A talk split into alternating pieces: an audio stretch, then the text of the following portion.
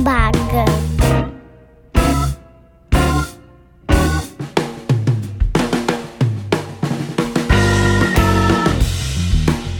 Bom, pessoal, eu converso hoje com o Fernando Dubos. E aí, Fernando, tudo bem? Tudo bom, Renato, e você? Tudo ótimo. Cara, seja bem-vindo ao meu podcast. Muito obrigado por aceitar o meu convite. Para quem não sabe, eu convidei ele já faz um tempinho, aí as coisas foram se desenrolando e finalmente a gente está conseguindo falar agora. É, obrigado você pelo convite, cara. Realmente eu não, não consegui aceitar de bate-pronto ali, eu estava bem enrolado. Começo desse ano, para mim, profissionalmente, em diversas frentes, estava muito tumultuado. Foi um prazer receber e ter visto que você já tinha no seu podcast entrevistado várias pessoas. Eu não entendi o que, que eu estava fazendo ali no meio do, dos convidados, como eu te falei, né? É, tem gente muito interessante lá. Não me considero nada interessante, mas você considerou isso que é legal. Então, a visão que os outros têm às vezes é mais importante, né? E aí foi um prazer, cara. E agora é, finalmente conseguimos achar um tempinho aí para fazer esse papo. Exato. É, eu te convidei justamente porque você é fora da curva, né? Igual você comentou aí do, do, do fato de você ter feito um, um episódio com a Zine, então, a, a, grande diferença, quando ele conversou com você, só o fato de te ouvir, cara, lá no Clubhouse, já percebe que você é uma pessoa que já é fora da curva, uma pessoa que estuda, que corre atrás, e, e, o interessante é que a gente fala sobre experimentação, algo que você fez muito, tá? A ponto de uhum. você gerar conteúdo que está influenciando aí muita gente, cara.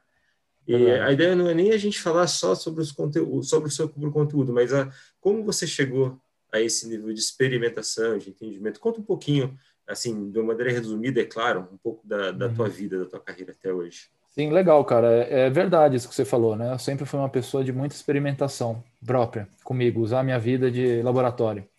É, isso acabou culminando agora no, na última experiência nisso que você está falando. Tem uma página que gera conteúdo de experimentações pessoais de saúde que conversa com muitas pessoas, né? Muita gente percebe naquilo um, algo para fazer na sua própria vida e aí troca mensagem comigo. Eu achei isso fantástico, cara. Você realmente sentir que melhora a vida das pessoas. Mas realmente começou lá atrás, com muitas outras coisas, não tinha nada a ver com saúde, né? A experimentação é, na, na, própria vida, né? Às vezes a gente vê, a gente está numa sociedade que te molda para fazer determinadas coisas, e eu sempre fui um pouco, não sei se o termo que você usou fora da curva, não sei se é o, o, o termo, mas eu sempre fui um pouco fora mesmo da caixa, assim, né? Eu não queria fazer a faculdade do jeito que as pessoas falavam fazer, acabei fazendo, mas assim, eu sempre me senti vivendo a vida dos outros, porque você vai seguindo aquele roteirozinho de que tem que fazer faculdade, depois tem que fazer isso, depois tem que. É, é sair, quando eu é. falo isso, eu falo sair da mediocridade. A, a, a mediocridade é. não no termo não no termo ruim, mas no sentido de tipo sair da média, ser uhum. destacado.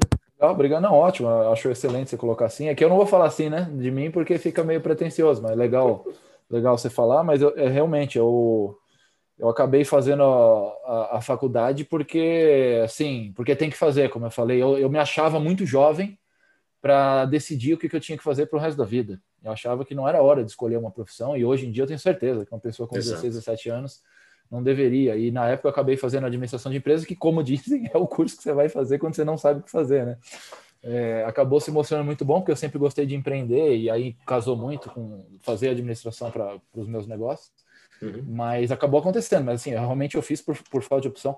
E quando eu morei, eu morei na Irlanda, ainda jovem, né? E quando eu morei na Irlanda, eu não queria fazer o que os outros brasileiros que estavam lá faziam, para trabalhar é, com qualquer coisa, só para aprender inglês e voltar. Eu fiz isso também, porque faz parte da experiência.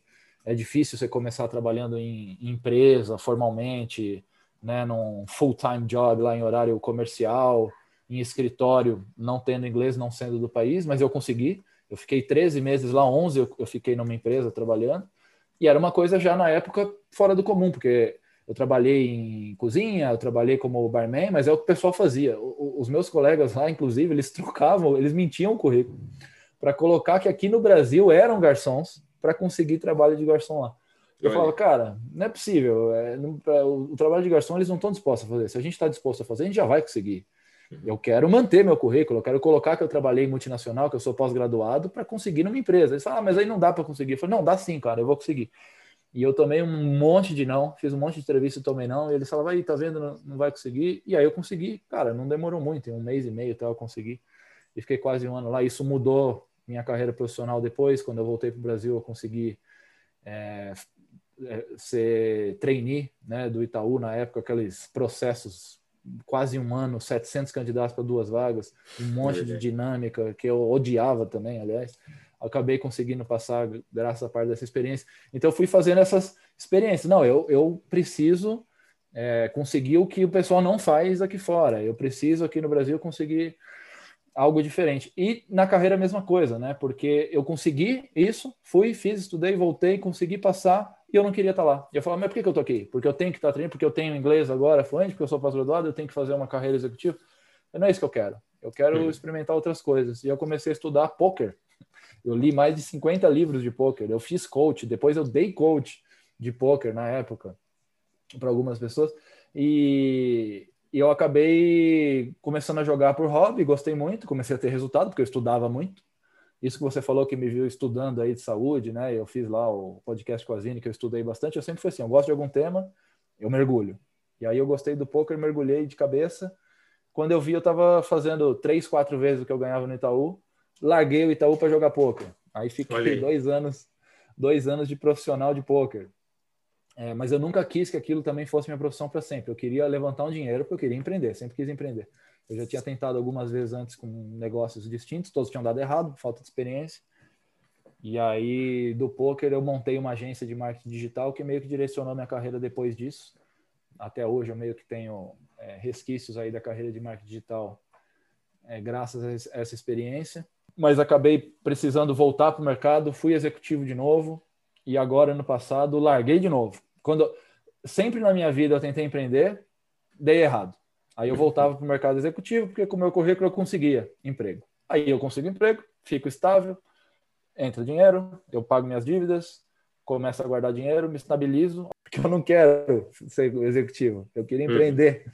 Aí eu falo, putz, mas eu já dei errado e, e voltei aqui, agora que eu estou bem financeiramente, eu vou arriscar de novo. Aí eu fico aquela batalha interna, mas eu vou, porque é o que o coração manda. Aí eu dei errado de novo, quebrei de novo, fiz dívida.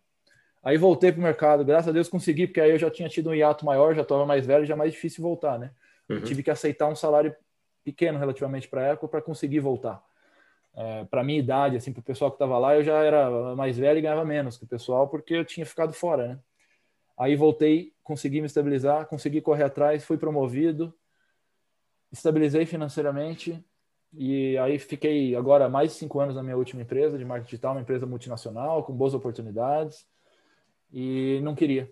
Aí surgiu a oportunidade aí do Super Sapiens, comecei a desenvolver para falar de saúde, já fazia um negócio de tênis, comentei com você que eu tenho uma liga de tênis. Uhum. Quando eu me via, eu estava num emprego, mas eu estava com três projetos paralelos. Aí eu falei, cara, não dá para tocar quatro coisas. Saí de novo, aproveitei a pandemia, pedi para ser mandado embora e estou aqui empreendendo, passando por esse momento de dificuldade, tudo parado, difícil de fazer dinheiro, mas feliz. Eu tô feliz. Isso é importante, cara. É uma loucura. É o, você, é o que você falou, seguir o coração, né, cara? Se a gente não segue o coração, a gente não, é feliz, né? Não, não, não, encontrando a felicidade. O projeto Super Sapiens, ele é um, uma empresa de mentoria, é isso? É, cara, na verdade, ele surgiu como, sem saber o que, o que seria, mais ou menos igual a Liga, cara. Eu não fiz, não concebi como um negócio. Eu concebi como um hobby que eu tinha, algo que eu estava vendo que mudava a minha vida que eu queria levar para outras pessoas. Uhum. Comecei a jogar tênis lá em 2013, é, em 2011. Aí em 2013 estava apaixonado, gostava, pô, demais. Falei, cara, outras pessoas precisam se envolver nisso, eu preciso promover isso para mais pessoas. E fiz uma liga de tênis. Começou entre amigos, não era um negócio. Eu queria que mais pessoas jogassem da maneira que eu achava que era, é, que um torneio deveria ser organizado, porque eu não encontrava no mercado uma organização daquele jeito. Aí eu fiz, o pessoal gostou, deu certo, cresceu, virou um negócio. Aí eu tive que adaptar para como que aquilo viraria um negócio, como que ia uhum. monetizar, uhum. como é que eu consigo patrocínio, como é que eu cobro inscrição, como é que eu avanço para outras localidades. O Super Sapiens foi a mesma coisa. Eu comecei a experimentar comigo, por experimentação, fazer dieta cetogênica, fazer jejum intermitente, fazer low carb, é, tudo, cara, tudo que fazer exercício, fazer biohacking, tomar banho de infravermelho, usar óculos blue blocker, todas essas coisas que eu faço, e eu vi melhora na pele, na cognição, na energia, na saúde. Eu, eu é, eu estava começando a ter taquicardia quando eu era executivo lá, por estresse. Curou isso daí, eu tinha gota, curou. É, eu, eu, não tinha muitos problemas de saúde, graças a Deus, porque uhum. era novo, sempre fui ativo, jogava tênis, sempre fiz esporte, mas mesmo assim eu estava começando uhum. a ter queda de cabelo, é, sei lá, cabelo branco antes da hora que eu achei que deveria, é, perda de energia em geral, cara. É pontos e normais aí... no, no, no, meio corporativo, né? As pessoas acham normal, mas na verdade não é nada normal, né? Exatamente, exatamente. Começa a achar que faz parte, né? E eu falei, cara, isso não faz parte. Aí eu comecei a mudar minha vida e realmente não fazia parte, melhorou. E aí, de novo, eu falei, putz, eu preciso levar isso para mais pessoas. Como que mais pessoas podem se alimentar melhor, dormir melhor, cuidar melhor da saúde e ter uma vida mais plena? Aí eu fiz também um perfil que eu comecei a compartilhar as informações, me filmar totalmente fora da minha zona de conforto. Uhum. É, detesto, na verdade, a parte de mídias sociais, de se expor, nunca gostei de fazer isso. Uhum. Mas falei, cara, é, hoje em dia, tempos diferentes, o pessoal faz mais isso, e se eu não fizer isso, não vai chegar para as pessoas.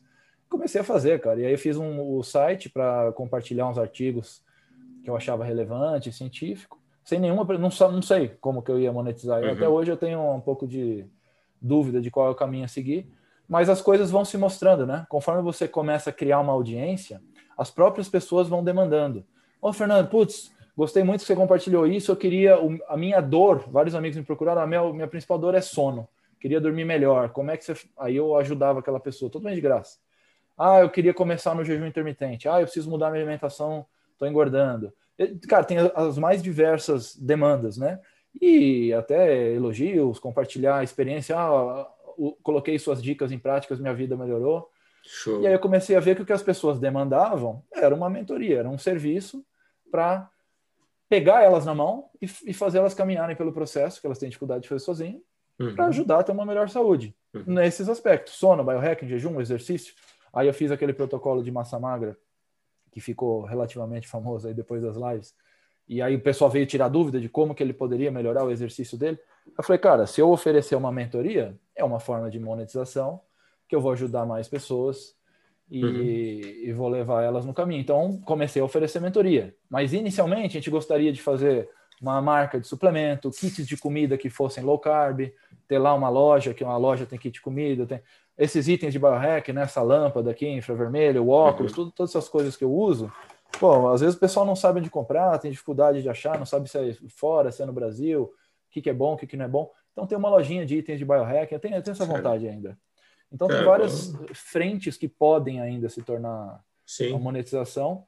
Mas, cara, é o que eu falei, eu não, de verdade, cara, eu não, eu não faço nunca pensando no dinheiro. Claro que é importante, a gente vive no mundo capitalista, eu gosto de empreender, de fazer negócio, uhum. mas eu acho que essas coisas acontecem como consequência de um negócio que você faz genuinamente. Se eu genuinamente compartilhar coisas legais, vai ter gente que vai acreditar no que eu estou falando e vai demandar, cara, produto ou serviço. O, o, o, tênis foi assim também. Eu fiz por anos, cara, por anos eu fiz a liga totalmente de graça. E era um mega esforço, muito trabalho. Eu estava como executivo, então tinha minhas contas pagas, só que demandava muito meu tempo, né? Você ser um executivo uhum. já, já praticamente não sobra tempo de fazer nada. Eu fiz um negócio à parte que cresceu, foi de 10 pessoas para 2.500. Eu estava te contando em off aqui, conversei com o Guga, com o Meligene, hoje estou participando né, de um projeto encabeçado pela equipe do Lehman para crescer e sempre em paralelo, né? E sem ganhar nada. Então era um mega esforço. E o pessoal uhum. falava, cara, é incrível isso que você faz, porque o torneio é maravilhoso, o formato é maravilhoso, a gente se diverte, a gente faz amigo, a gente faz networking, a gente tem saúde. Você melhora a vida dessas 2.500 pessoas. Uhum. Depoimentos de gente que vieram de outros estados, não tinham amigos aqui, graças ao tênis fizeram amigos. Depoimentos de pessoas que, por, pelo networking das partidas, geraram negócios e dinheiro. Cara, que mudaram de vida mesmo. Tem cara que uhum. gerou negócio que, que foi montar negócio com o cara, o negócio explodiu, os caras estão venderam, estão milionário pro cara que conheceu na minha liga. Então, assim, tem de tudo. E, e, eu não ganhava nada. E as pessoas começaram a falar, cara, você precisa monetizar isso. Eu pago. Eu tenho prazer de pagar por isso que você faz.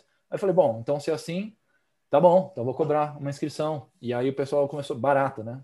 Até hoje é bem barato que o pessoal paga. Aí as empresas, eu nunca prospectei patrocínio, mas as empresas vinham até mim, falaram, cara, você tem um grupo de 2.500 tenistas nessa região, de tal sexo, de tal faixa etária, é meu público-alvo. Tem como eu divulgar meu produto na sua liga? Ah, vamos fazer um Media Kit, então. Aí eu fiz um Media Kit e as empresas vêm e patrocinam. Então, sem, sem, eu, eu, muitas vezes na minha vida tentei fazer negócio, uhum. pensando no dinheiro, né? E montei os negócios, e me dediquei, trabalhei, todos deram errado. Todos Nunca consegui dar certo. Sempre quebrei, sempre voltei para o mercado. Quando eu fiz a liga genuinamente para levar o tênis para as pessoas e dane-se o dinheiro, uhum. elas começaram a pedir para pagar e as coisas aconteceram e virou um negócio. Quando eu fiz o Super Sapiens genuinamente para compartilhar minha coisa de saúde, as pessoas começaram a pedir a mentoria e querer me pagar para ser mentor delas. Então, eu percebi, pelo menos na minha realidade e na minha experimentação, que uhum. você se entregar para algo que você curte, para algo que melhora a vida das pessoas, por este objetivo, pode pode acabar te trazendo dinheiro também e, e o ciclo se fecha. Você fazer um negócio porque você tem que ganhar dinheiro, porque você quer ter um carro, você quer mudar de casa, porque você vive no mundo capitalista, a chance de dar certo é muito mais difícil. Vai dar certo também. Aí vai depender de vários outros fatores. Exato. Mas é muito mais difícil porque o seu, o seu coração somente está no resultado, né? Que você quer, não está na, em ajudar as pessoas. Eu acho que quando você ajuda as pessoas, você hum. gera dinheiro, né? É, é resultado. É um negócio, eu estudo muito questão espiritual e, e, a questão de a gente sempre quer ter, a gente fala, ah, o dia que eu tiver dinheiro, eu vou ser mais caridoso, eu vou ajudar a caridade, vou ajudar as pessoas. É que eu não tenho. Ah, o cara ajuda lá porque ó, o Bill Gates ajuda porque é milionário. Eu não sou bilionário. Então eu não consigo ajudar. Então a pessoa que primeiro quer ter, para depois fazer, e aí quando ela está fazendo a ação de caridade, um trabalho voluntário, aí ela está sendo uma boa pessoa. Então as pessoas querem ter para fazer, para ir ser, né? E eu percebi que é exatamente o contrário, o certo. Você tem que ser, mesmo tem que ser. Você tem que ser uma pessoa do bem, você tem que ser uma pessoa genuína, você tem que ajudar, independente de ter ou não. Você tem tempo, você pode ajudar com seu tempo. Eu fiz uhum. trabalhos voluntários, né, de Legal. montar a cesta básica para a família. Você, você, precisa ser, né? Se, é, primeiro ser, você sendo, você vai fazer. Se você é uma pessoa boa, você vai fazer boas ações, vai ter boas boa. atitudes. E você fazendo coisas boas, aí você vai ter, como consequência disso. Então, primeiro você é, aí você faz, e aí você tem. E não primeiro você tem para depois. Né? Então, quando eu inverti isso na minha vida, eu acho que as coisas também passaram a dar certo e ficou mais claro é, que eu deveria ser, co como ser um empreendedor mesmo e, e como me libertar desse mundo de vida dos outros, que era a carreira executiva, que eu fazia porque tinha que fazer, porque todo mundo Sim. tem que trabalhar. Então. Exato. A vida liberta. É, conta uma coisa para mim. Quando você começou a estudar essas, essas técnicas e tendências de biohacking, quem foram os teus inspiradores? Onde você conseguiu as, tuas primeiras fontes ali para estudar? Cara, boa pergunta. Acho que meu primeiro influenciador e fonte, inspiração, foi meu sócio, o Lucas. É. Então, não sócio, meu amigo de muitos anos, que já estudava saúde, lia esses livros, né, todos de, de cetogenia, de jejum, falava do jejum, falava, caramba, é mesmo? Ele fazia jejum de uma semana, três vezes por ano, quatro vezes por ano. Eu falei, caramba, cara, uma semana de jejum. E aí ele fazia o banho de infravermelho, ele que me indicou essa lâmpada, ele fazia o bonezinho de infravermelho. Eu vou até fazer um stories hoje lá no Super Sap sobre o boné. É, e eu vi e falar, cara, que legal, porque eu também eu tomava finasterida para não cair cabelo. Aí aquilo prejudica a libido. Ele falava, não, pô, usa o bonezinho. E aí eu fui entrando nessa, acho que através dele. Uhum. Aí, entrando ne, no, neste mundo através dele, aí, aí, foi, aí você vai para internet, né, cara? Aí comecei a pesquisar e ver vídeo de profissionais nacionais e internacionais. O Azine foi um cara que eu me inspirei muito, eu vi, ouvi os podcasts dele, é, e os podcasts dele eram bem ricos, com entrevistar profissionais bem legais sobre esse ramo de saúde. E fora, cara, o biohacking é o Dave Vesper, né? Ele é o pai do biohacking, onde fala da questão do óculos, enfim, de todas as questões do biohacking, mas aí, aí eu fui para muitos profissionais, e o cara que eu mais gosto mesmo hoje de ver é o Peter Atia. É um médico que eu acho fenomenal, cara muito inteligente, muito fora da caixa, muito fora da curva mesmo. Esse é um cara fora da curva, hein? Esse é um cara, se você um dia tiver a oportunidade de entrevistar, vai ser tipo o ápice do podcast é ter esse cara. Eu já vi muito podcast com ele e ele fala muito das questões de longevidade, né? E ele, ele criou lá o termo do 100 Olympics, né? Então ele criou uma Olimpíada dos 100 anos, que é como ele quer estar aos 100 anos de idade. Né? Uhum. Então, ah, eu quero ser capaz de me movimentar sozinho, eu quero ser capaz de levantar do chão sem que ninguém precise puxar minha mão. Eu quero poder brincar com os meus netos, então eu preciso sentar no chão e levantar é, sozinho. E aí ele foi fazendo de forma reversa. Para eu poder estar tá assim aos 100 anos de idade, como é que eu tenho que estar tá aos 90? Porque ele falou, cara, não é Não é uma coisa constante, a gente sempre vai perder um pouco. Uhum. Então, para eu poder estar tá com esse nível de saúde aos 100 anos, eu tenho que estar tá melhor que isso aos 90.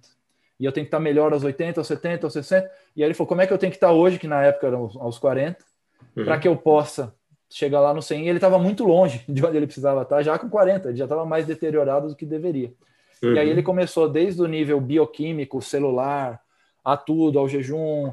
Ele ficou três anos em cetose continuada sem furar é, nem um dia, né? Então ele foi experimentando, muita experimentação, e isso inclui muito biohacking, é, de, de, como melhorar a saúde dele, para aos 40 tá voando, para ir deteriorando e chegar ainda bem aos 100 anos. Eu me espelhei muito nisso e comecei a fazer essas coisas todas de biohacking, higienização de sono, banho gelado, é, pensar em, em suplementação para mitocôndria, para ciclo de, de, de Krebs, né, em to, todas as coisas que envolvem ali o NAD+, o COC10, o PQQ, tudo que envolve a parte mitocondrial, que é fundamental para a saúde. Quase todas as doenças vêm de alguma deterioração no nível mitocondrial, né? Uhum. Energia, então... Isso. E aí, cara, fui, fui, fui me aprofundando nisso e, de repente, quando eu vi, eu estava estudando medicina, que eu nunca quis ser médico, eh, nem sou, nem pretendo ser, é, mas quando eu vejo, hoje em dia eu só faço live com médico, só participo de grupo do WhatsApp com médico, só estudo artigo científico relacionado à medicina. E você vê, coisas que a vida vai, vai trazendo, porque eu me uhum. apaixonei uhum. por esse mundo de, de saúde, bem-estar e performance. Uhum. Né? É. é, até mesmo os, os médicos estão saindo da zona natural de conforto, né? Porque antes era uma, uma medicina mais. Uh, uma, uma medicina mais passiva, né? Eles esperavam ocorrer um problema para depois atuar. Hoje, alguns médicos estão acordando e estão entrando nessa medicina mais reativa, né? Uma, uma é preventiva, né? A medicina preventiva, a medicina preventiva, funcional e integrativa são os termos que o pessoal tem usado. Isso. É a medicina da prevenção e não a medicina da doença, né? Você não espera Isso. dar o problema para ir ver o que fazer. Você atua antes para não ter o problema e não precisar, na verdade, do médico. E muitos médicos tradicionais têm sofrido com isso, porque eles veem os colegas dele ensinando as pessoas a como não precisar deles. Aí os caras ficam preocupados, vou perder o cliente. Então, no fundo, o cara quer que as pessoas fiquem doentes para ter cliente, né? Então, você vê, é exatamente o contrário daquilo que eu estava falando de ser para fazer para ter. Se você uhum. realmente se formou na profissão com o objetivo de ajudar as pessoas, e você sabe que elas te demandam quando elas estão com problema, você quer que elas não tenham problema. Esse é o verdadeiro médico. E tem muito caminho aí, tem muita oportunidade, tem muito. Você vê todos esses profissionais indo para isso também ganhando dinheiro, atuar preventivamente. É, é, é só um shift Exato. de onde você atuava para onde você vai atuar, mas você continua tendo oportunidade profissional. Você não vai deixar de ganhar. É míope, né? E é meio egoísta você querer que as pessoas estejam mal para precisar de você. Então, Exato. é até contrário à, formação que eles, a, a, promessa que eles tiveram de ajudar as pessoas, né? Então, eu fui e... muito nessa linha Uhum. É, e quis dar meu pitaco ali de ajuda também, não sendo profissional. Cara, sempre com os devidos disclaimers, eu não dou nenhuma recomendação médica, não substitui médico, pelo contrário, eu indico os bons profissionais que eu confio para a pessoa se consultar. De novo, eu não sei ainda como monetizar ou não faço coisas como é, necessariamente deveria, mas indico para pessoas que ganham, né, quando eu indico, então é, uhum. é bem genuíno mesmo. É legal. E assim, a medicina é um dos pilares, né? Que você for ver, tem muita coisa relacionada a mindset. É, fiz ah, uma sistematização um tempo atrás a respeito da longevidade, é, com esse lado mais biohacking, a gente chegou em quatro pilares, que é o pilar do movimento, você tem que se manter ativo, né? O corpo foi feito para se manter ativo de certa maneira. É, o alimento, é o tipo de alimentação, o que, que você está ingerindo e aquilo que você é, aquilo que você vai se tornar. Uhum. O pensamento, tá? Que está totalmente fora do, do, meio do meio médico, assim por assim dizer, e o ambiente, o ambiente em que você se encontra, que você está, é, isso influencia muito, tá? Uh, na, na, tua biologia de certa maneira. Uh, uma das pessoas que eu entrevistei que que acordou para isso aí foi o Dr. Pedro Chestatsky, não sei se você já ouviu falar. Não, não conheço. Ele, ele tinha, não lembro a idade, entre 30 e 40 anos de idade, mais ou menos. Ele não estava se sentindo bem, ele foi para ele, era, ele já era médico, neurologista, ele foi para o hospital lá se consultar com um dos amigos dele, os amigos dele fizeram os exames, não identificaram nada. Né? Pô, você tá bem, cara, vai para casa. Sim, sim. Não, não, tem algo errado, eu tô me sentindo mal e tal, não tô me sentindo tão bem. Ele se aprofundou um pouco mais para tentar entender, conhecer o pessoal da Singularity lá, Uh, uhum. Fez os exames, o exame do tamanho do telômero, percebeu que o telômero dele estava bem menor do que deveria estar. Que é um sinal direto de longevidade, né? Exato. Aí ele matou e a partir desse momento ele começou a, a se afundar aí né, nesse meio. Mas né, é isso, nessa... cara. É isso, a medicina atual é exatamente isso, porque as pessoas elas vão procurar um médico só quando elas, o exame já está ruim ou algo já está ruim. E muitas vezes eu tenho vários amigos, cara, que têm minha idade, que os exames estão normais. O cara é jovem, o cara com 30 e poucos anos é jovem. O nosso corpo é muito uhum. resiliente. Então, mesmo que ele venha tendo hábitos muito ruins, e eles têm, né, de dormir mal, de beber muito, de comer pessimamente mal, muito industrializado, uhum. carboidrato refinado, o exame ainda não mostra isso. Aí o cara vai no médico, uns puta médico caro, que pede um milhão de exames, e fala: Não, ó, fui lá, meu, o cara olha até minha alma e falou que tá tudo bem, tá tudo dentro da faixa de referência. Pô, realmente, e tá tudo bem na faixa de referência por enquanto, mas você não tá bem, você está fazendo hábitos de doença. Seu exame ainda não mostra. E vai mostrar, a conta vai chegar. E aí, quando chegar, aí você já está mais envelhecido do que deveria, sua pele, seu cabelo, sua energia, você vai estar tá todo pior, seus órgãos, você vai estar tá doente, de fato, né? É, diminuindo sua expectativa de vida. Aí o exame vai mostrar, e aí você vai acordar e vai querer fazer as coisas que já podia estar tá fazendo há 10, 15 anos para nem chegar nesse ponto. Então, não quer dizer nada, o exame tá, tá tudo bem. Na verdade, não tá. O seu corpo, às vezes, para manter aquele estado de normalização no exame laboratorial, ele está combatendo muito, ele está batalhando muito. Uhum. Ele está num nível de estresse interno para batalhar contra os problemas e te manter normal que ele não deveria estar tendo. E esse nível Exato. de estresse te envelhece.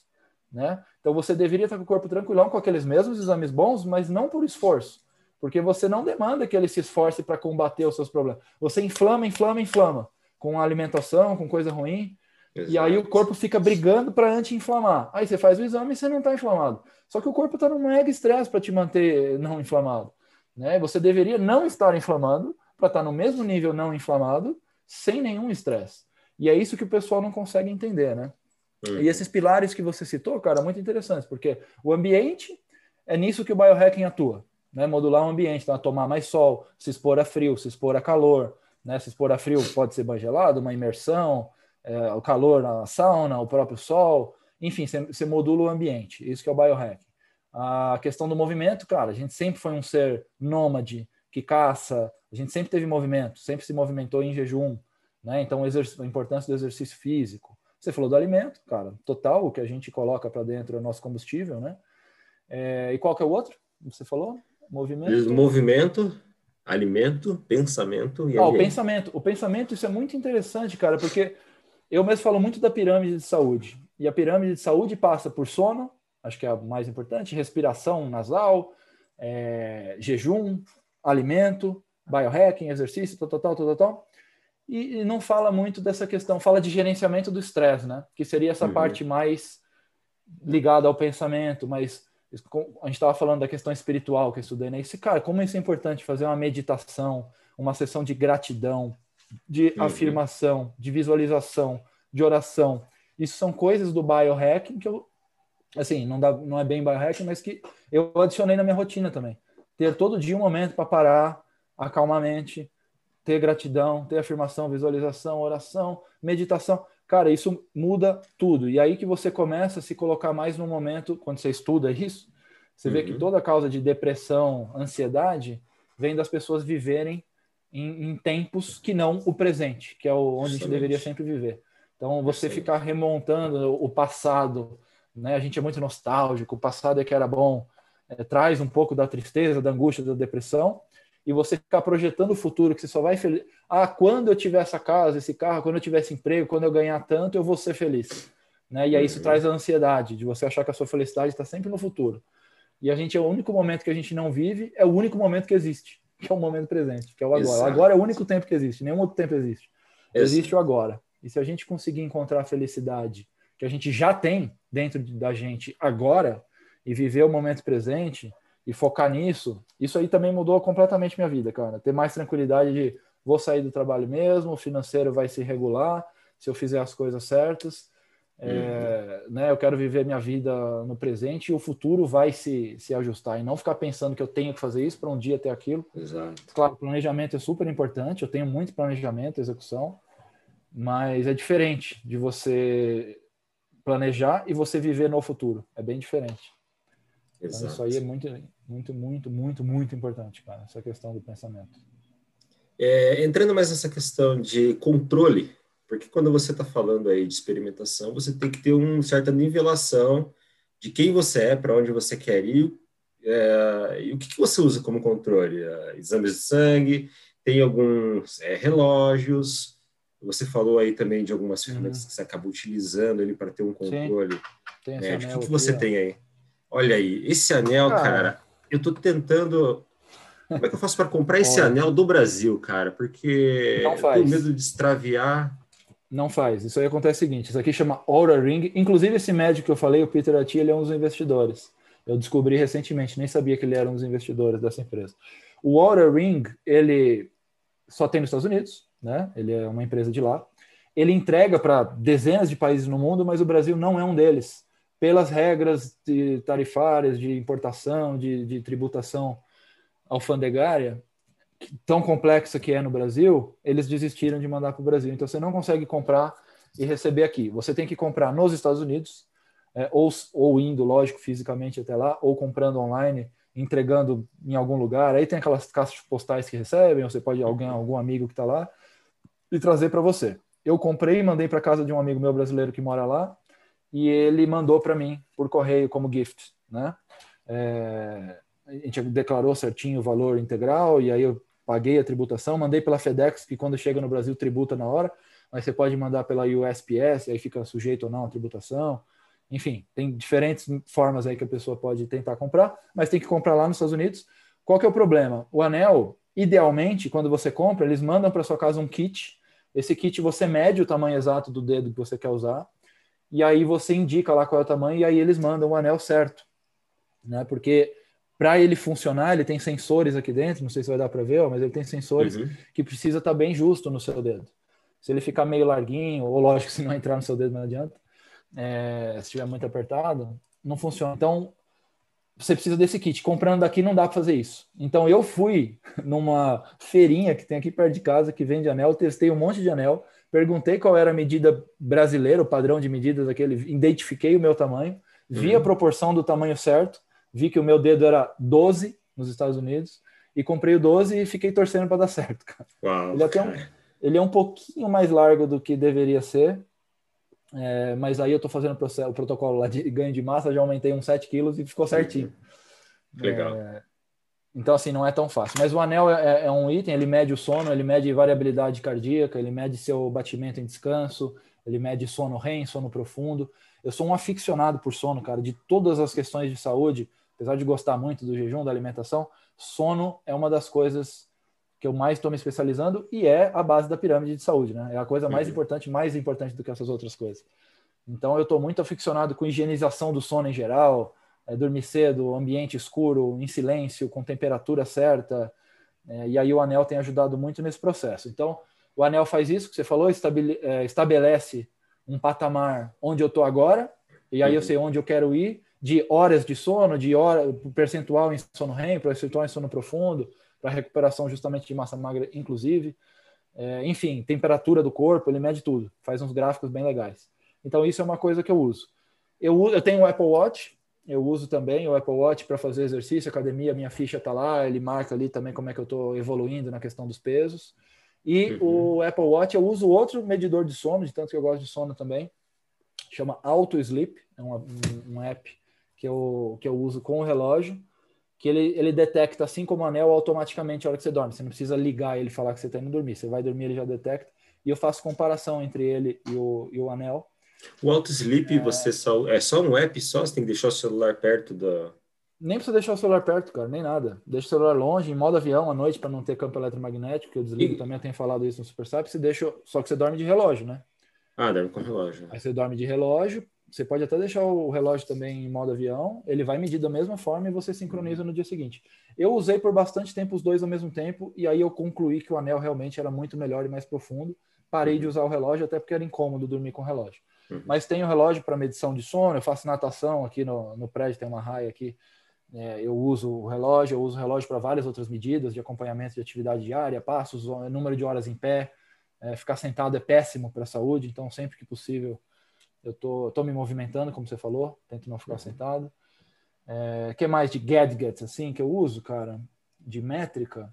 De métrica acho que não tem muita coisa não, é mais o relógio, o anel. É, eu uso um monte de aparelho, né? Como eu falei, o boné de infravermelho, uhum. lâmpada. Mostra o boné aí, vamos falar, vamos falar dessas ferramentazinhas. O que, que esse boné faz? Assim, para quem está ouvindo no podcast não vai ver e acessa o YouTube para enxergar, mas tem esse boné aí. Qual que é a ação? Mas a pessoa pode acessar o arroba supersapiens.oficial no Instagram Aí, e ela vai ver lá hoje que eu vou fazer um story sobre isso, vou deixar nos destaques. Excelente. Cara, esse boné, ele é um boné de, de que emite luz infravermelha, vermelha e infravermelha. Vermelha é mais superficial, fica na pele, ajuda a produção de colágeno. No caso específico do boné, é pensando nos folículos, né? Então, na saúde capilar, para evitar a queda de cabelo e aumentar a saúde, aumentar o volume de cabelo, né? Então, é interessante. O, a lâmpada infravermelho, além disso, ela tem, ela também penetra na pele e vai atuar na mitocôndria. Eu falei é uma uhum. coisa além desses suplementos coenzima Q10, tal, coenzima Q10 que eu citei e outros é, a luz infravermelha atua de forma profunda e vai a nível celular na mitocôndria, então ajuda na produção de energia, na, uhum. na juventude também, na, no rosto, ajuda para a pele, não só pelo colágeno. Mas, cara, a, a, luz infravermelha é boa como um todo. Então, eu tenho tanto a lâmpada quanto o, o boné. O é, que mais, cara? O óculos você usa também, né? Você disse que o óculos, o óculos Blue Blocker, deixa eu ver se ele está aqui. Não está aqui agora. Eu tenho um óculos bloqueador de infravermelho. Quando eu fico muito tempo na frente da lâmpada, eu uso ele por causa da retina, para proteger a retina. Mas eu, eu olho para a luz direto também, porque tem um benefício uhum. de você olhar direto para a luz infravermelha, que é meio que simular você olhar para o sol direto, que por pouco tempo, nas doses certas, tem um benefício. Isso aí chama sun gazing. Tem gente que uhum. faz, né? Olhar para o nascer, para o pôr do sol. Eu uso e eu tenho óculos bloqueador de luz azul. Esse já é para usar à noite, para não olhar para computador, ou para quando, quando, olhar para o computador, ou você está é, em luz branca no ambiente, ou televisão, celular, você não receber na sua retina o espectro de luz azul que bloqueia a produção de melatonina. Eu fiz um uhum. post ontem de quão maravilhosa é a melatonina para tudo, cara, nosso organismo, sistema imunológico também, é, anti-aging de pele, do corpo, longevidade. A gente acha que a melatonina é o hormônio do sono e só. Uhum. E se fosse só isso, já seria maravilhoso, porque, como eu falei, o sono é o mais importante. Mas ela vai muito além disso, ela é importante para a microbiota. A gente tem 400 vezes mais melatonina no nosso intestino do que no cérebro. Então, suplementar melatonina e ter uma boa produção de melatonina é mega importante para a saúde. Então, eu uso esse óculos para ajudar minha produção natural de melatonina, além de também suplementar, apesar disso, é, e, e, suplementar às vezes até com doses mais altas do que a medicina normalmente recomenda. É, existe um consenso de que na questão hormonal, quando você dá de forma exógena, ou seja, externa, você impede a sua produção própria, que é a chamada endógena, né? por um efeito que chama feedback negativo. Você está dando o hormônio externo, então ele para de produzir. Isso é verdade para os outros uhum. hormônios, mas para melatonina, eu vi ontem um podcast super legal, compartilhei com um monte de médico que eu conheço, mostrando que a melatonina não tem esse feedback negativo. Então Uau. você tem todos os benefícios da melatonina para o intestino e para todo o resto que eu falei, sem ter um malefício de, de, de, parar. A sua glândula pineal que produz a melatonina vai continuar produzindo, baseado em quanto você se expôs ou não à retina à luz solar durante o dia. Então você vai produzir a mesma quantidade e uhum. vai ter o extra que você está dando, sem ter nenhum, é, é, nenhum é, problema de parar de produzir uhum. né, ao longo do tempo. Né? Enquanto você tiver a glândula, você vai produzir, você não vai deixar de produzir. Legal. Né? Então eu, eu uso esse óculos. Tem outras coisas com certeza, cara. Porque, bom, eu tomo banho gelado, né? Eu não preciso de nenhum gadget para isso. Todo dia eu tomo uma, duas, três vezes. Você, eu faço você tá em, tá em que técnicas de respiração. Você tá, você tá em São, São Paulo? Paulo? Ah, tá. Não, ok. é que tem pessoas, por é, exemplo. Não dá nem para chamar banho gelado no... de muito gelado. É, aqui até que né, não, não chega a ser gelado, né? Um banho bem frio. É que tem então, pessoas que estão no Ceará, tá na Bahia, e banho gelado lá, cara, é padrão. Eu tô, eu é, exato, e nem, e nem é tão gelado, né? Porque lá né? tá com com, a temperatura ambiente, né? Na verdade, o que a gente chama de banho gelado é temperatura ambiente, né? Se sua caixa d'água tá, tá num lugar calor, o banho nem é tão gelado, né? Exatamente. Mas eu tento fazer imersão também em piscina que está mais gelada. O ideal seria fazer os ice baths, né? Entrar uhum. numa banheira com pedras de gelo e ficar um tempo, mas requer uma técnica também para fazer isso. Mas eu tenho técnica uhum. de respiração do método Wim Hof lá, que eu fico tentando respirar, eu estou adicionando aqui na minha rotina. É a questão da meditação é um biohack né, mental. Eu uso aqui, eu tenho, eu deixo óleos essenciais aqui. Então, sei lá, tenho três óleos essenciais aqui. Quando eu preciso de foco, eu uso o de limão siciliano. Quando eu preciso de uhum. energia, o hortelã-pimenta. Quando eu preciso de, eh, de repouso, então à noite, eu uso de lavanda. Você uhum. pode colocar uma gota na pele, você pode dar só uma cheiradinha. Então eu faço várias dessas coisas, né? É, eu faço banho de contraste, não só o gelado, quente e frio, para simular o efeito da sauna. Eu faço sauna aqui no prédio, tem sauna. Legal. Né? Na sauna eu já faço um banho gelado. Eu faço grounding. Grounding é uma técnica interessante de uhum. biohack, que é você colocar o pé descalço na natureza, na areia, na água, na grama. Então, dentro do possível, eu tento fazer o grounding, né? É, exposição ao sol todo dia, ou eu desço lá, eu pelo menos fico aqui na varanda, eu fico uns, uns 10, 15 minutos sem protetor, exposto ao sol para a retina, para a questão do, do, ritmo circadiano e da melatonina, e para a uhum. questão de produção de vitamina D. É, né? A melatonina também ajuda a melanina da pele e melhora o nosso, nosso o tanning, né? Que é o, o, bronzea, o bronzeado. Eu, sei lá, tomo água com sal para caramba, para repor eletrólitos é, água com limão, é, pela questão da, do, do, pH estomacal. Enfim, cara, faço um monte de coisa. Bochecho com óleo de coco para matar as bactérias durante a noite. Eu tomo óleo MCT, eu tomo um monte de suplemento. É, é vamos, vamos... tem bastante coisa para falar, né? É, é, importante ressaltar, né, que a pessoa que está ouvindo, ela tem que pesquisar e fazer aquilo que é interessante para a própria biologia dela, né? Sim. Assim, tudo que você falou realmente é importante, mas o grau e a intensidade é tudo relativo à biologia certeza, da pessoa. Cara, isso que eu estou falando, o pessoal ouve também e fala, nossa, quanta coisa. Eu não comecei assim, né? Eu dei o primeiro é. passo, fiz uma coisa há dois anos atrás. Aí eu senti resultado e adicionei a segunda. Aí eu achei que era momento de mudar minha rotina. Aí eu estabeleci que eu queria ter na minha rotina isso, isso e aquilo. Aí comecei a colocar. Aí um dia eu falei, ah, vou adicionar o banho gelado, vou adicionar 15 minutinhos de meditação. E aí, e aí foi. Hoje, dois uhum. anos depois, eu tenho uma mega planilha com um monte de coisa que eu quero fazer na minha rotina diária. Estudei todos os suplementos, estudei o, que eu queria de objetivo e o que, que eu deveria usar de substância, dose, horário. Fiz um monte de protocolos, já viu? Eu coloco lá, agora eu vou depois do treino fazer isso, isso e aquilo. Eu, cara, eu, eu fiz muita coisa para chegar onde eu estou agora, né? Falando assim, com naturalidade de mil coisas como se fosse normal. Não é normal. Para mim, passou a ser normal, né? E hum. pode passar para qualquer pessoa. É só você ir dando o primeiro passo. Você tem, você tem é, interesse em adquirir mais alguma coisa que você viu no mercado que, pô, pô isso aqui, uma ferramenta? Cara, bastante coisa. Bastante coisa. Bastante. Cara, meu sonho assim, era ter uma sauna infravermelho, por exemplo. Eu tenho sauna aqui no meu prédio, que é legal, e eu tenho a lâmpada infravermelho. Mas uma sauna infravermelho ia, ia vir infravermelho por todos os lados, né? E atingir a questão tanto do calor da sauna quanto da, da questão mitocondrial. É... Putz, cara, tem um monte de, de coisinha que eu vejo que eu acho legal. O Water Ring mesmo eu, eu adquiri recentemente, era uma coisa que eu tinha vontade. Eu tenho vontade de ter aquele óculos da True Dark. O que eu tenho é mais simplesinho. True Dark é uma marca americana também que realmente bloqueia tudo e o seu cérebro, você enxerga, claro, pelo óculos, então você consegue ficar é, é, acordado fazendo as coisas, mas para o seu cérebro é como se você não estivesse vendo nada, é como se estivesse, isso que chama true dark, né? Como se estivesse realmente no escuro.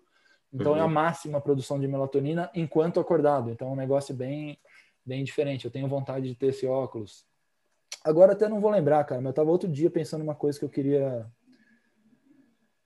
Vou ver se eu lembro. Talvez eu lembre. Mas tem fácil um monte de coisa Bastante que eu gostaria coisa, de, ter, né, cara? de ainda. Ah, tem um colete, cara. Tem um colete que tem. Uma... Você coloca o colete para fazer criogenia, que é essa exposição ao frio, sem necessariamente eu ter que estar imerso. Então é um colete tipo de gelo que fica no seu peito e nas suas costas, na parte onde a gente tem mais gordura marrom para transformar em gordura branca, que é mais uhum. metabolicamente ativa, então você queima gordura. E, e tem vários benefícios para a saúde da exposição ao frio. Então esse colete é super interessante é, um cold vest. Tem coisa para dormir, cara. Então você tem uma manta que você coloca na cama para resfriar a cama, porque durante yes. a noite eu sinto calor, esquenta o lençol, aí você fica no ambiente quente e você tem micro despertar. Isso atrapalha o sono. Porque, né, evolutivamente, estava calor quando está ficando dia, por causa do sol. Então, se você sente calor à noite, atrapalha seu sono. Então, você tem uma manta, assim, que ela mantém a cama numa temperatura específica também. Cara, tem, o biohacking tem uma infinidade de coisas. Fora livros, né? Eu tenho fácil uns 100 livros que eu gostaria de comprar, que eu não comprei ainda, que falam desses temas todos. Você falou de, de foco em determinado momento, quando você está falando sobre óleos essenciais. Uhum. É, isso me lembra de nootrópicos. O que, que você uhum. testou de nootrópicos? Desde os dos, Cara, pouca coisa. Das drogas coisa. ou dos naturais? Pouca coisa de considerado. Bom, muitas dessas coisas.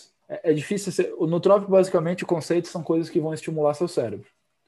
O simples fato de eu cheirar um óleo essencial, é. né, para foco ou para energia, ele é um estimulante. Uhum. Isso é um notrópico, porque normalmente a pessoa considera notrópico alguma cápsula mesmo que você vai tomar de algum fármaco que vai gerar esse resultado. Esses fármacos que são notrópicos, que estão super em alta nos Estados Unidos, eu, eu nunca usei muito, mas a cafeína, por exemplo, é um notrópico. Ela age uhum. no cérebro, né?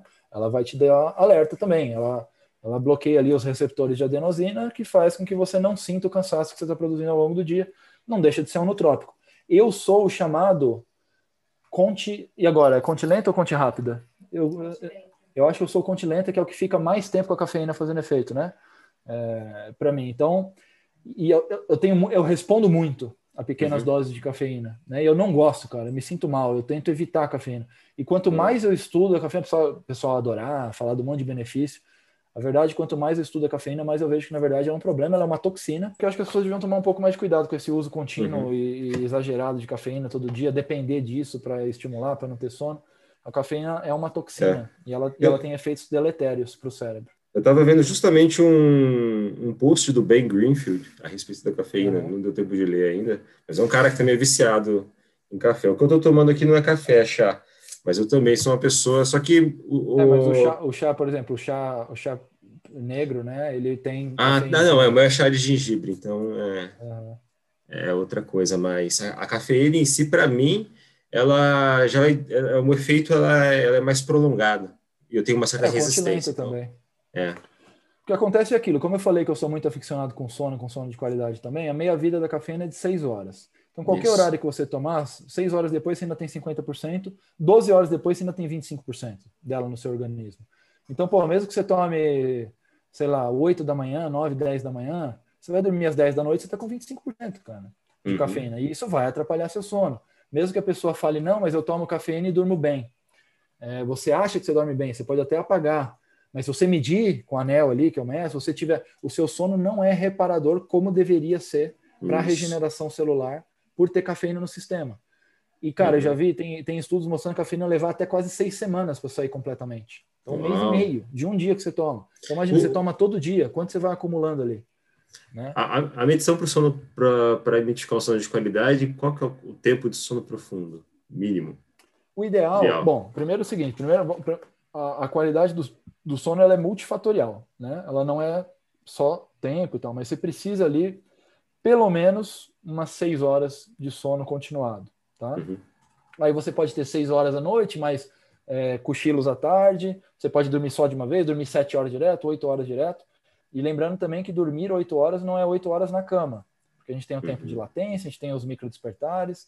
Então, você precisa ter ali seis a oito horas de sono por noite, dependendo do cronotipo da pessoa é, mas pelo menos 6 horas, tá? E disso, 25% em sono REM, aproximadamente, e pelo menos 20% em sono profundo. Então, 20 a 25% em REM profundo, que vai dar aí uma hora e meia, pelo menos, tá? Uma hora e meia, duas de REM, uma hora e meia, duas de profundo. Se eu tomo cafeína, cara, meu sono profundo não existe quase. Às vezes dá 10 minutos. Então, para mim, para mim é ruim, mas é um notrópico que está aí na, uhum. na vida de todo mundo. Né? E, cara, essas outras coisas, o banho gelado ele é um estimulante, tem várias coisas que eu. É, que, que eu a, a L-teanina é uma coisa que eu uso às vezes para me dar foco. Então, não sei se pode ser considerado nootrópico, acho que sim. A L-teanina ela é um bom contraponto para a cafeína. Se você quer usar a cafeína, é interessante usar a L-teanina junto, porque ela vai meio que direcionar esse efeito estimulante, mas para o lugar certo para foco mesmo, para você não ficar muito. Uhum. O Vitor Azini deu essa dica no último papo aí é. com ele. Uhum. Legal, legal. É, nem sabia. Interessante, legal. Interessante. É, usa L-teanina. É... O que mais que eu já usei de estimulante? Ah, ioimbina, cara. Ioimbina, às vezes eu uso como estimulante de manhã para treino. Ele mexe também. Liga nosso sistema simpático, né? De luta e uhum. fuga. Nosso sistema nervoso simpático. O Azine já falou das preocupações com a ioimbina, né? Cada um tem que ver. Ioimbina em doses altas causa depressão, acho que causa até Isso. suicídio. Então, assim, é uma coisa super perigosa, caso a caso, com acompanhamento médico. Mas eu, com o meu médico, cheguei numa dose interessante para treino, de pré-treino de ioimbina. Ah, já usei esses assalte que tem cafeína, taurina. Taurina, na verdade, é um contraponto também, né? Uhum. Para relaxar. É, enfim, mais isso. Mas os nutrópicos mesmo. Tem um que falam muito, cara, que é um que falam que é muito bom, que é o melhor. Eu não vou lembrar agora. De clareza, que acho que até aquele que foi o que, que se basearam para fazer o filme. Uh, modafinil. Modafinil, cara. Modafinil dizem que é uma, uma droga que traz benefícios, que é bem interessante, é a que mais traz é, foco, clareza mental, que, que, que acelera a cognição. Eu acho que foi o modafinil que eles se basearam para fazer aquele filme Sem Limites que uhum. o cara toma uma pílula, claro que não dá aquele efeito, né? O cara fica mega inteligente, claro. mas ela é uma droga que, que simula aquilo, né? Também com uso médio, não, não sei, nunca tomei, tá? É, uhum. É, precisa, tudo que estamos falando aqui, por favor, consultem seu médico, né? Mas o modafinil claro. acho que é o nutrópico mais famoso aí do momento. Uhum. E diz experimentações, assim, que você já teve, você já entrou em, você disse que entrou em cetose por um, por um mês, né? Ficou um mês Não, já entrei em cetose. Eu, eu, eu fiz um experimento de ficar 30 dias consecutivos em cetose, sem sair de cetose, me forçando a comer no máximo 20 a 30 gramas de carboidratos líquidos por dia para não sair do estado nutricional de cetose. Mas eu já fiz isso várias vezes. Ah, eu já tá. fiquei muito mais em cetose. Né? Nos últimos dois anos eu devo ter ficado mais tempo em cetose que não em cetose. Uhum. Mas de forma continuada eu fiz duas vezes de 30 dias. Eu também fiz uma experimentação de uma dieta estritamente, exclusivamente carnívora uhum. só comendo carne, ovo e água por 30 dias. Carne, ovo, água e sal.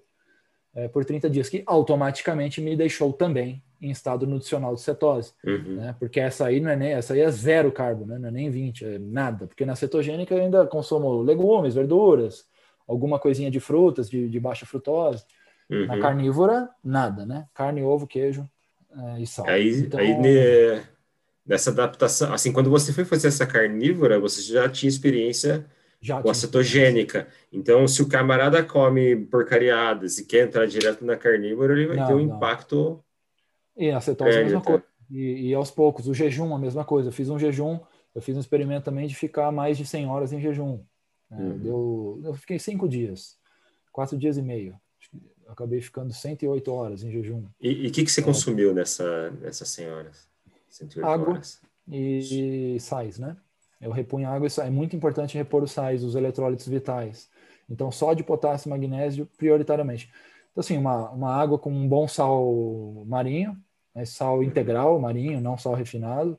Pode ser um sal rosa do Himalaia, um sal celta, sal do Atacama, sei lá, um, bom, um bom sal marinho.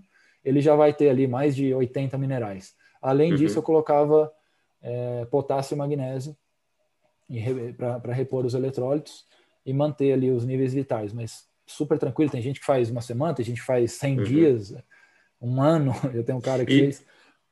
E nisso você consumiu café ou algum outro não, líquido? Não, não. Apesar de poder, né, o café ou chá sem açúcar, uhum. não, o café é pelo que eu falei, cara, não gosto, não, não gosto de café e não gosto uhum. de, de cafeína. O chá, eventualmente fazia esses também que não tem um chá de hortelã, chá de essas coisas mais que também não é questão nutritiva nada, era só para ter um saborzinho uhum. diferente. Mas nesse, nesse especificamente não, eu fiquei na água e sais mesmo. Uhum.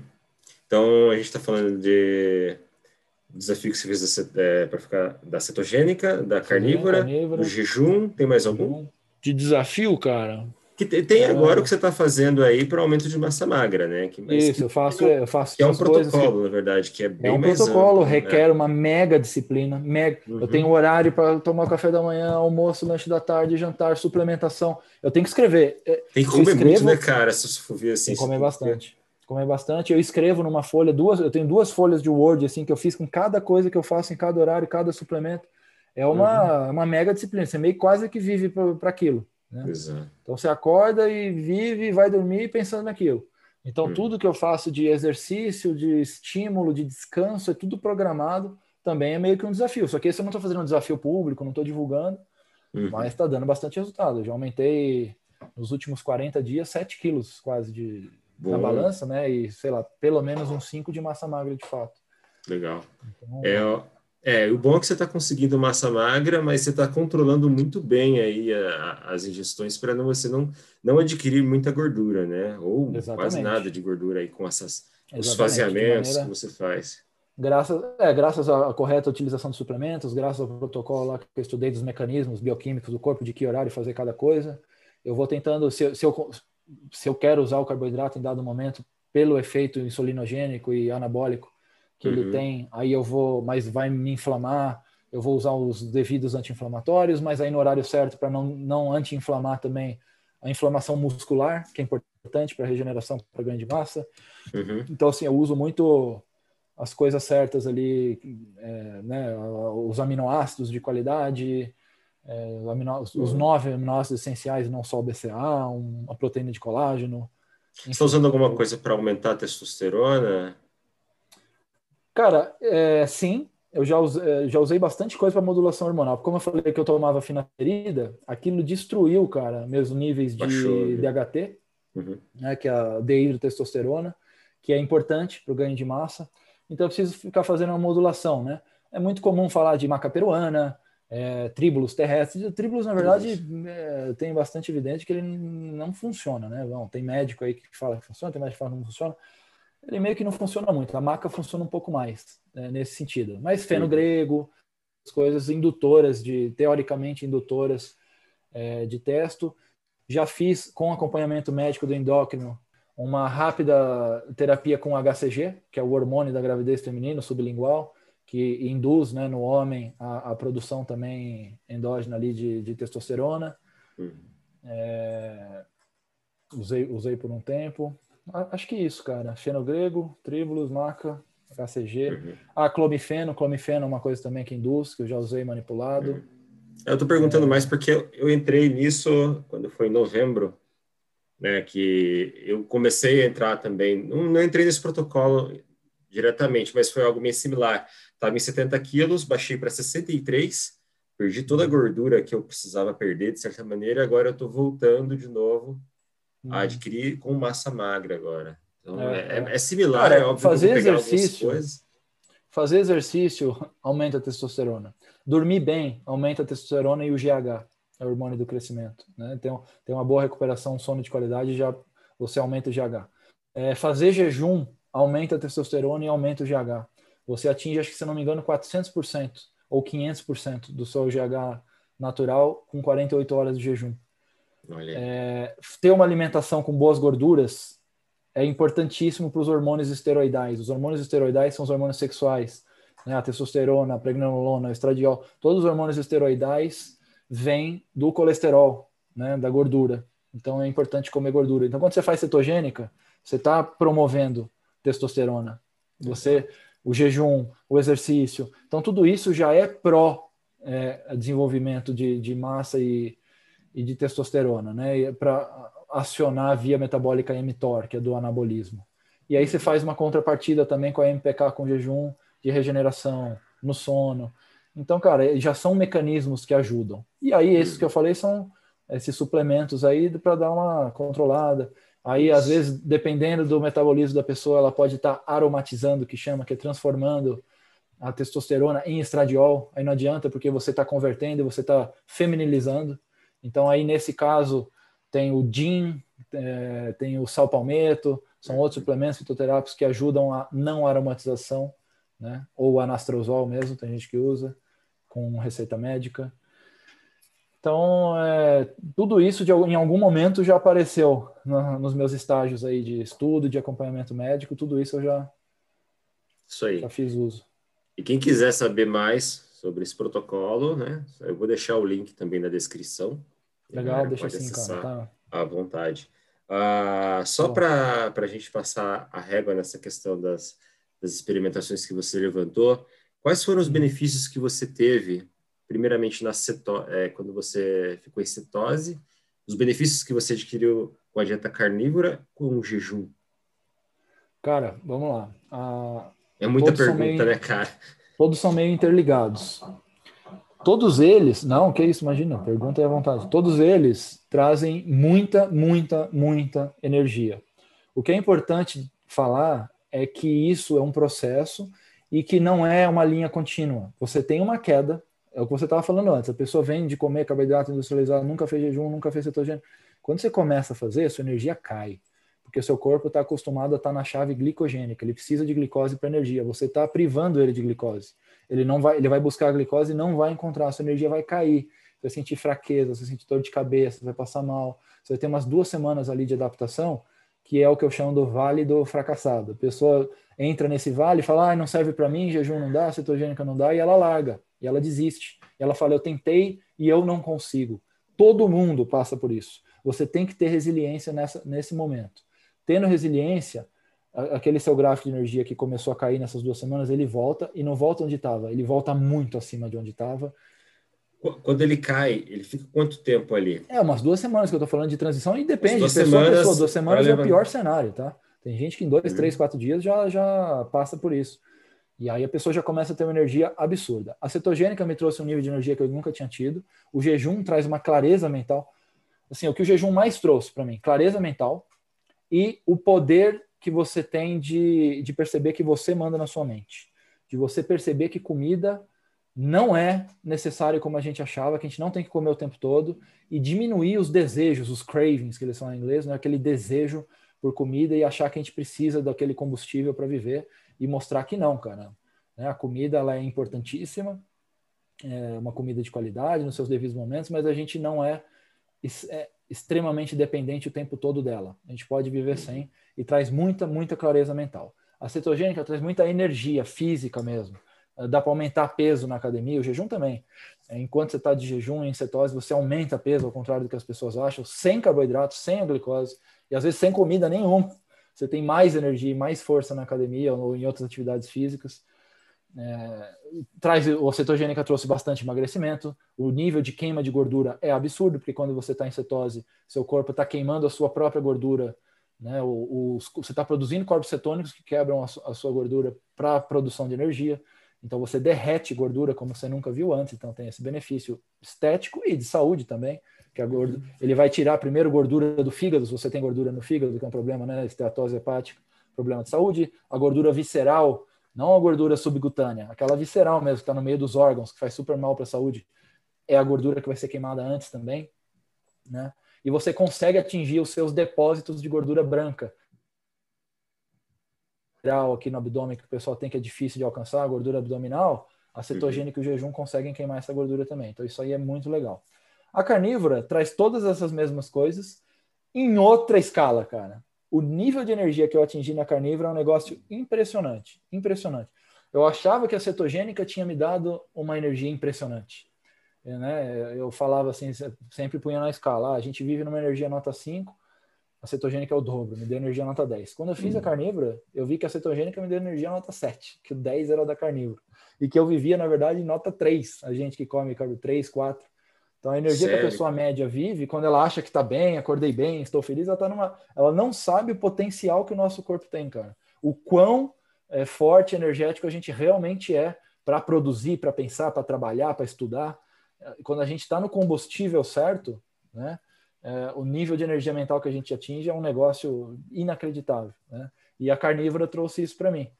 Eu achei bem incrível, eu tenho vontade de fazer de novo. Ah, eu também fiz um outro experimento, que eu hum. não te falei, que é, é, o Egg Fast, né, o jejum de ovo. Ficar pelo menos, no mínimo, mas pode ser mais, três dias, 72 horas, comendo exclusivamente ovo. Eu comia 25 ovos por dia, em média, ali, uns 75 ah. ovos no período. Você mediu seu colesterol? Mediu o colesterol? É, sim, o colesterol de quem faz cetogênica, carnívora, egg fast, ele acaba subindo sim, porém, colesterol sozinho não é indicador de problema cardiovascular. Né? É muito importante falar isso. E ele sobe o colesterol bom, baixa os triglicerídeos, A relação triglicerídeos com HDL é o verdadeiro indicador de doença cardiovascular. Se, você, se o seu HDL está maior que os triglicerídeos, ou seja, a relação é 1 ou mais, né, o 2, tal, essa é um bom indício. E essas dietas aumentam o colesterol HDL, diminuem o triglicerídeos, então te deixam mais saudável cardiovascularmente falando. E na questão do LDL, a gente tem várias partículas de LDL. O LDL é chamado de colesterol ruim, também é uma forma errada, né? Nosso corpo não sintetizaria Sim. uma coisa que é ruim para a gente. O colesterol LDL ele não é ruim, ele é super importante. O colesterol em geral é muito importante. Como eu falei aqui, uhum. ele é precursor dos hormônios esteroidais. Então a gente precisa ter uhum. colesterol. Ele é precursor da vitamina D, a principal vitamina que na verdade também é um hormônio, né? Para nossa imunidade e para tantas outras coisas. Então a gente precisa uhum. de um colesterol é, alto. O LDL ele tem várias partículas. A partícula bem pequenininha dele, que se eu não me engano é o LDL-C, essa pode dar problema cardiovascular, tal, gerar aterosclerose, mas é multifatorial também. É combinado com maus hábitos, é combinado com carboidrato refinado, é combinado com triglicerídeos altos. Né? Tem, e, e, e, a partícula de LDL que sobe é a A, se eu não me engano, A ou a B, que é uma partícula de menor densidade e maior tamanho, que ela não entope artérias, não causa aterosclerose. Então uhum. sobe o LDL, mas se a gente puder chamar assim, um LDL bom também, que chama LDL de ruim. Né? Dentro do LDL tem vários, e o LDL bom é o que aumenta. Só que o exame médico eh, de sangue laboratorial tradicional não mede o LDL particionado, ele mede ele junto. Então você aumenta o seu LDL bom, aparece que aumentou o LDL. E aí o médico mais desatualizado, ele não olha a relação de triglicerídeos com HDL, ele não olha qual é a subfração de LDL, ele fala, nossa, subiu o colesterol, você precisa usar a estatina e na verdade está com LDL na melhor partícula, o HDL mais alto, o triglicerídeos mais baixo e, e, vários outros indicativos saudáveis. Você tem que ver também, é, colesterol ruim alto é ruim quando combinado com inflamação. Então tem índices de inflamação, que é proteína C reativa, que é a, a, a proteína C reativa é um índice. A outra é homocisteína. Tem vários indicadores, na verdade, não vou saber todos aqui, eu não sou médico, mas tem vários indicadores de inflamação. Se os seus níveis de inflamação estão bons, também não importa o seu nível de colesterol. Então, estou respondendo tudo isso porque você perguntou: subiu? Sim, subiu, mas subiu desse jeito. Melhorando sim, a HDL, sim. melhorando triglicerídeos, com os níveis de inflamação super baixos. Né? Tem uma outra que é o score de cálcio, é importante ver também. Então, assim, uhum. todos os índices estavam perfeitos, melhores do que nunca. Meu exame de sangue ficou melhor do que nunca quando eu fiz cetogênico carnívoro.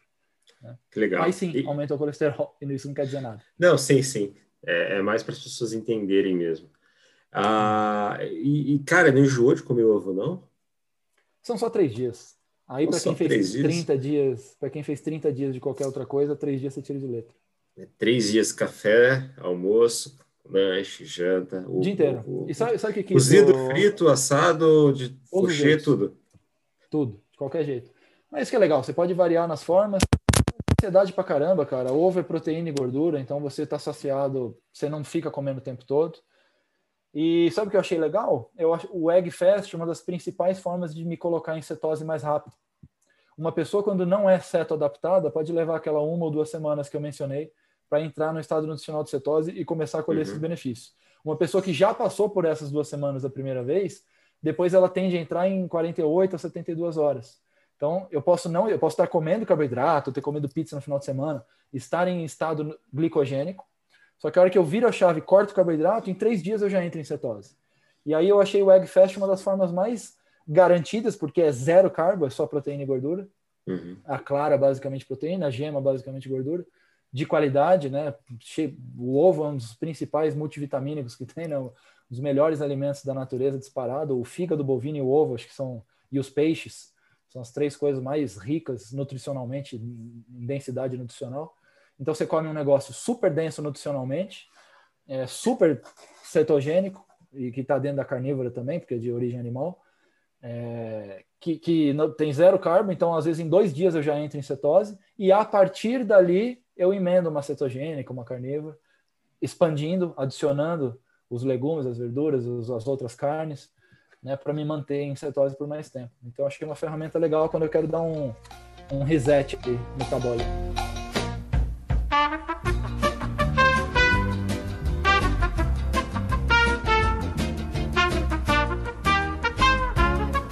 Bom, pessoal, eu conversei com o Fernando Dubos. Fernando, muito obrigado pelo seu tempo, cara, pela transmissão de conhecimento e experiência que você tem. Valeu, cara. Obrigado Obrigadão. você. Obrigado você, cara. Foi um prazer estar aí, bacana. Valeu a conversa. E é isso aí, tamo, tamo aí. Se tiver qualquer, o pessoal tiver qualquer dúvida. Ah, e só falando de novo, né? Supersapiens.oficial é o Instagram. E se a pessoa quiser ver o protocolo lá de massa que você citou, tá no site supersapiens.com.br. Só colocar na lupinha ali massa magra que vai achar. E é isso. Valeu!